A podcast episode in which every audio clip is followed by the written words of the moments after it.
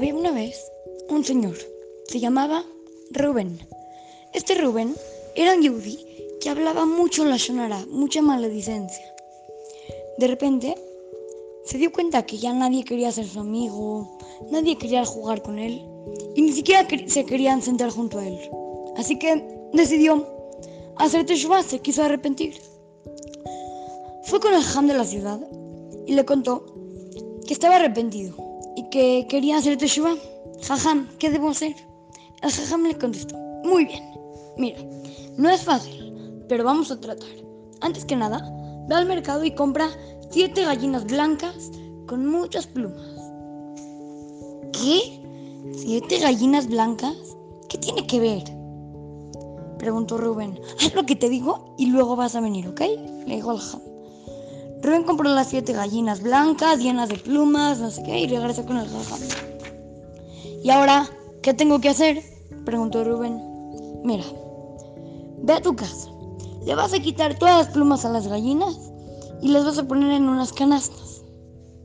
Rubén, que tanto quería así con todo su corazón hacer teshuva, aunque no entendía nada, así gallinas y plumas y tonterías, le hizo caso al rab. Cuando ya casi era de noche, después de luchó mucho para quitar las, plumas a las gallinas, así le costaba mucho trabajo, estaban pegadas así. Ya que les quitó todas las plumas a las gallinas, fue con el Ham y le preguntó, ¿todavía falta mucho? ¿Qué más tengo que hacer? El Ham le dijo, tranquilo, tranquilo. Mira, Rubén, ya casi terminamos. Te dije que no era fácil. Hablar mal de una persona es algo muy grave. Vamos a hacerte fila. Vamos a estudiar tantito y luego te vas a dormir. Pero antes, saca las plumas al balcón de tu casa. Y mañana temprano, Después de la tefila de Shaharit, en la mañana, te explico lo último que tienes que hacer para que, para que tu teshuva sea aceptada. Rubén le hizo caso.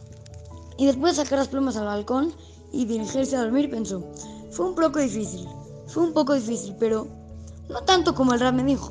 Bueno, todavía debo esperar a ver qué pasa mañana. Al otro día, Rubén fue temprano al Knis. Inmediatamente, acabando Shaharit, se acercó al rab. Bueno, Rab, ¿y ahora qué hay que hacer?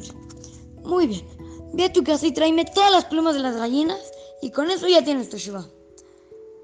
Rubén corrió a su casa pensando que había sido más fácil de lo que se imaginó.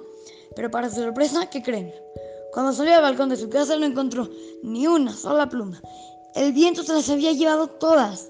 Él se quedó algo confundido. Se dirigió rápido a su rab y lo explicó.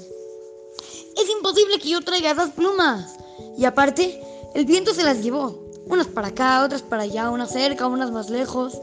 El rab le dijo, espérate, espérate, espérate. Lo mismo ocurre con las palabras de la Shonara.